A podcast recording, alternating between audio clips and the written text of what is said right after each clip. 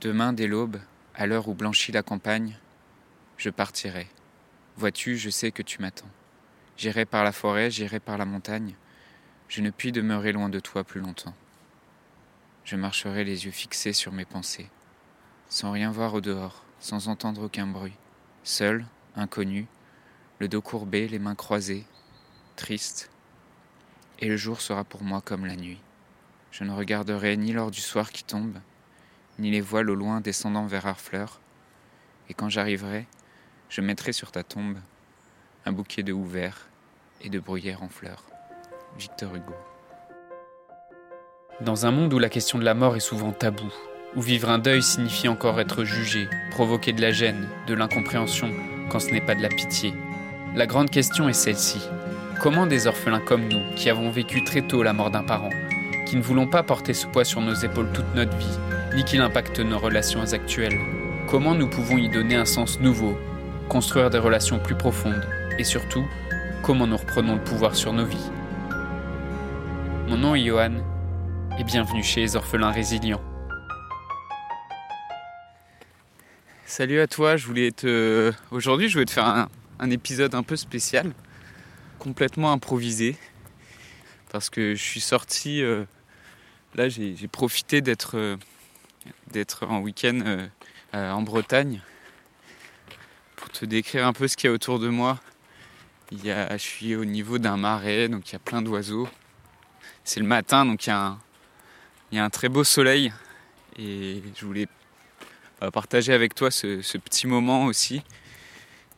Et profiter que je suis sorti marcher un peu bah, pour te, te, prendre avec moi, pour t'amener avec moi euh, dans cette marche et euh, bah, en profiter pour, euh, pour discuter un peu, pour euh, juste aussi profiter du moment et partager avec toi ce, ce petit moment de, de kiffance et,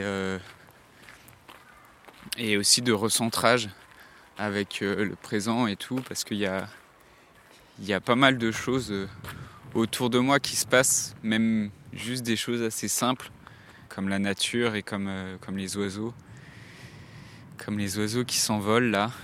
Euh, je sais pas si tu les entends d'ailleurs. C'est possible que tu les entendes. Et euh, voilà, juste ce, petit moment pour te. Bah, pour t'apporter aussi un peu, beaucoup même, pour t'apporter du soutien dans les, dans les moments difficiles que tu traverses et aussi pour te, connecter aussi avec cette gratitude de parfois avoir euh, des moments comme ça, euh, si tu as l'occasion d'aller euh, dans la nature, d'aller te ressourcer un peu, d'aller juste te recentrer. Je trouve ça assez apaisant en fait. C'est marrant parce qu'on est le lundi matin.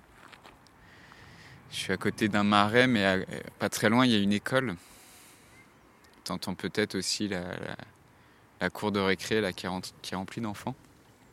Il y a une école, il y a les, voitures qui passent, les gens qui, travaillent. Bon là c'est un peu plus loin, mais, d'où je suis là je peux les voir. Et à côté de ça, il y a quelques, euh, je vois quelques retraités là ou quelques gens qui se promènent, euh, qui profitent aussi du soleil et de la nature parce que la particularité de la Bretagne, c'est que on dit souvent que il pleut plusieurs fois par jour et qui fait pas toujours très beau en Bretagne. Et donc euh, c'est vrai que quand il y a comme ça un, rayon de soleil, et là pour vraiment te décrire le ciel, il n'y a pas un seul nuage. Donc euh, c'est assez agréable. Et en même temps, euh, il fait froid. Il y, a un, vent assez froid. Comme on est en automne, il y a des couleurs dans la nature qui sont magnifiques.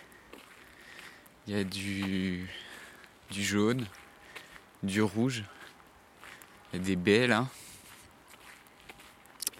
de l'ajon, et puis les arbres euh, avec euh, ces feuilles, les couleurs marron. Donc je pense que c'est important aussi de prendre ces moments où juste euh, t'es pas dans le dans la course, pas dans essayer de penser ce qui, va se passer demain ou, euh, ou d'être dans le passé, de refaire ce qui s'est bah, ce qui s'est déjà passé hier et de refaire l'histoire et juste de, de prendre ouais, ce petit moment, euh, enfin ce petit moment qui peut, qui peut durer longtemps, quoi, mais où euh, bah, tu, te, tu te recentres euh, sur, euh, sur des choses qui sont assez simples autour de toi. Ouais, qui te rappellent qu'en fait, oui, il n'y a rien, enfin, il n'y a pas vraiment de passé, il n'y a pas vraiment de futur en fait. Ça, c'est des. Passé et le futur, c'est des constructions de ton, de, de ton cerveau.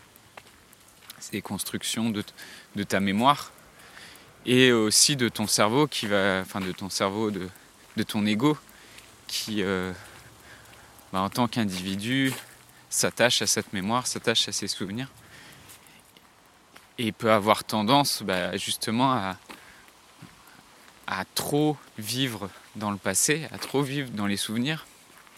On va passer à côté d'une petite route là.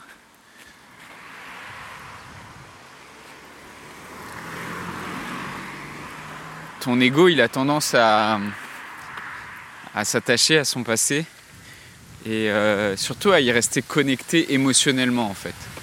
Ce qui fait que euh, tu, passes parfois du temps à te refaire des événements que tu as vécus en tant qu'orphelin. L'histoire la, la plus marquante émotionnellement, c'est l'histoire de la mort de, de ton père ou la mort de ta mère ou la mort de tes deux parents si tu es concerné par la mort de tes deux parents. En tant qu'orphelin, c'est vraiment cette histoire-là, cette mémoire-là qui euh, s'ancre vraiment fortement dans ta mémoire parce qu'elle est chargée émotionnellement. Les émotions, c'est vraiment quelque chose qui, euh, joue avec la mémoire. D'ailleurs, c'est un. Hop, là, on est sur une route. J'ai quitté un peu le chemin et la nature, mais je vais y retourner le plus rapidement possible. Les émotions, c'est vraiment, ça joue avec la mémoire. Donc, si, tu as envie de t'en servir pour retenir des informations, pour retenir des choses, bah, il faut plutôt aller chercher du côté des émotions et essayer de faire un ancrage émotionnel avec les informations que tu as envie de retenir. Mais bon, là, on s'éloigne un peu du sujet. Il n'y a pas de passé, en fait, et il n'y a pas de futur.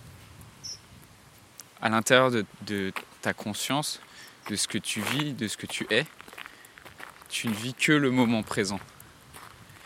Toutes les, constructions mentales que tu fais de ton passé ou de ton futur n'ont pas de réalité. La seule chose qui a une réalité, c'est l'instant présent que tu es en train de vivre en ce moment.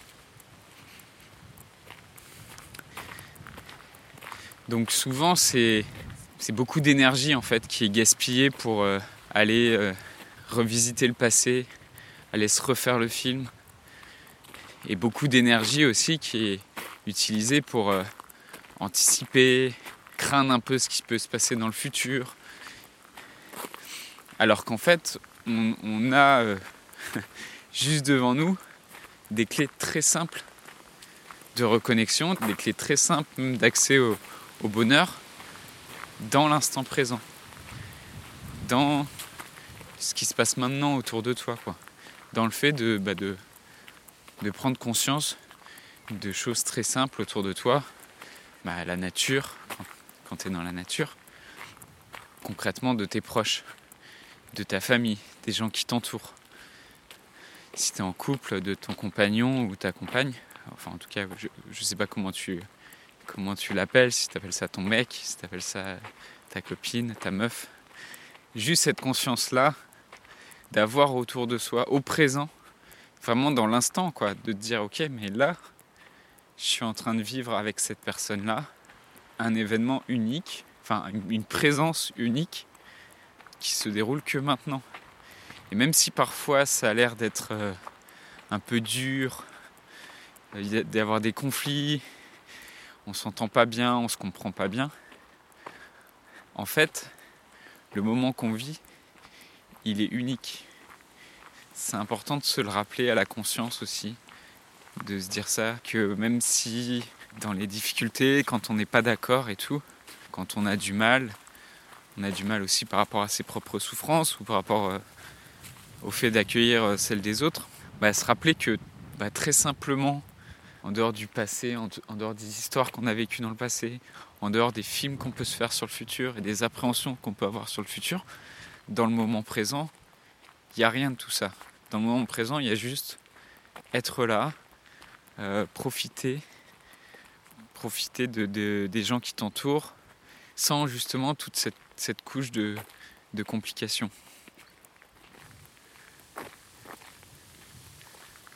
Je voulais profiter un peu là, c'est pour ça que je me suis tu. je vais profiter un peu aussi du souffle du vent dans les arbres là, et t'en faire profiter aussi.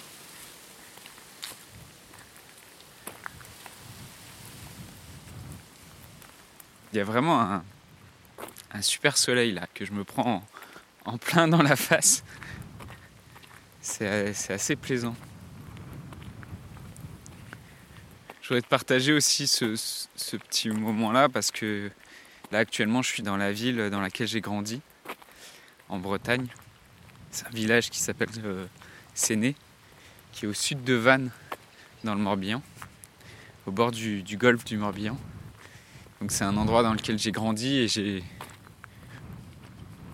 beaucoup de gratitude et je considère d'avoir vraiment eu beaucoup de chance d'avoir grandi ici. J'ai pris conscience aussi que en fait euh, grandir ici, c'était euh, aussi une sorte de cadeau que m'avait fait euh, ma mère avant de mourir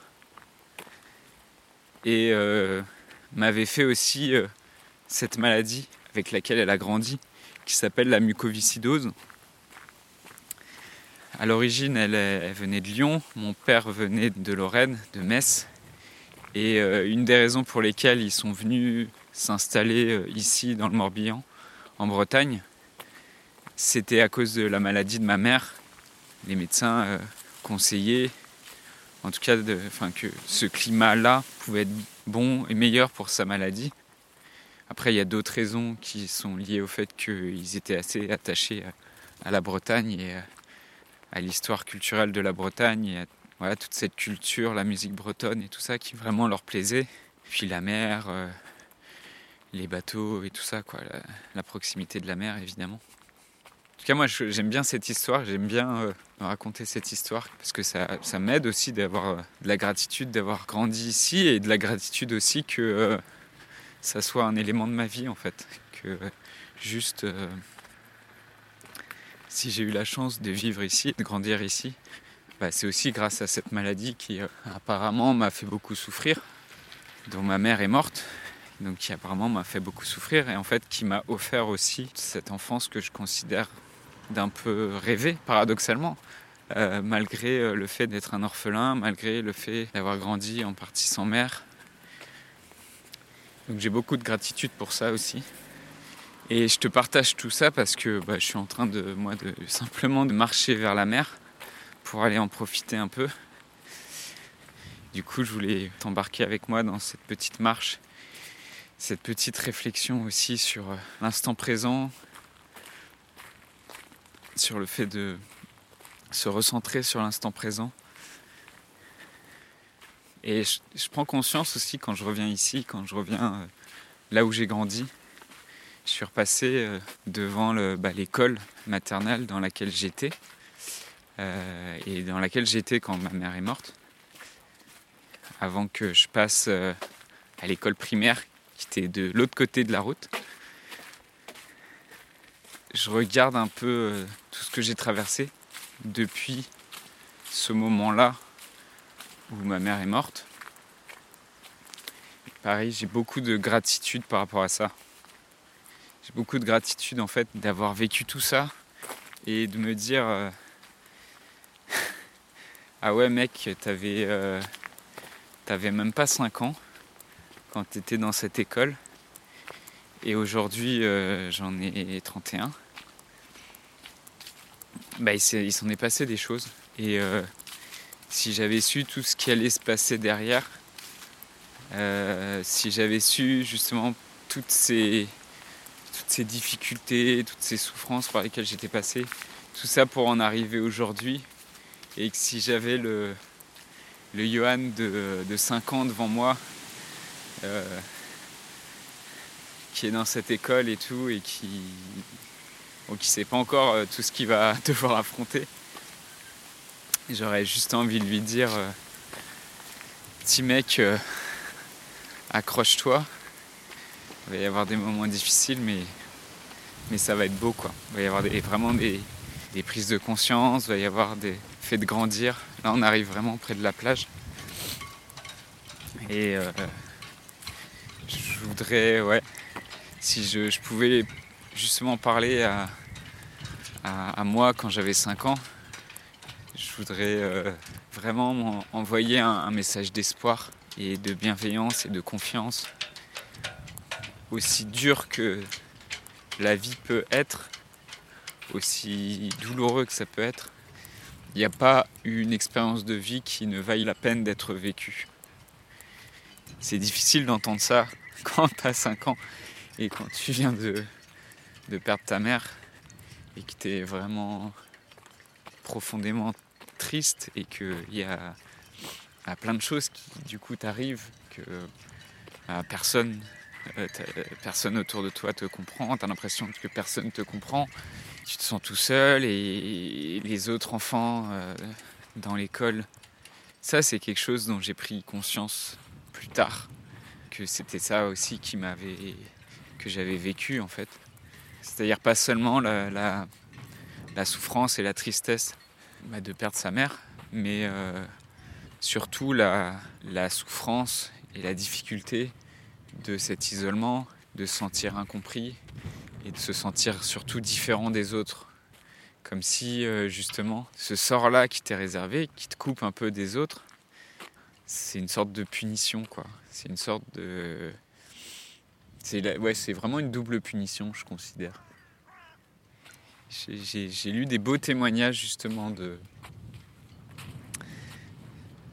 d'orphelins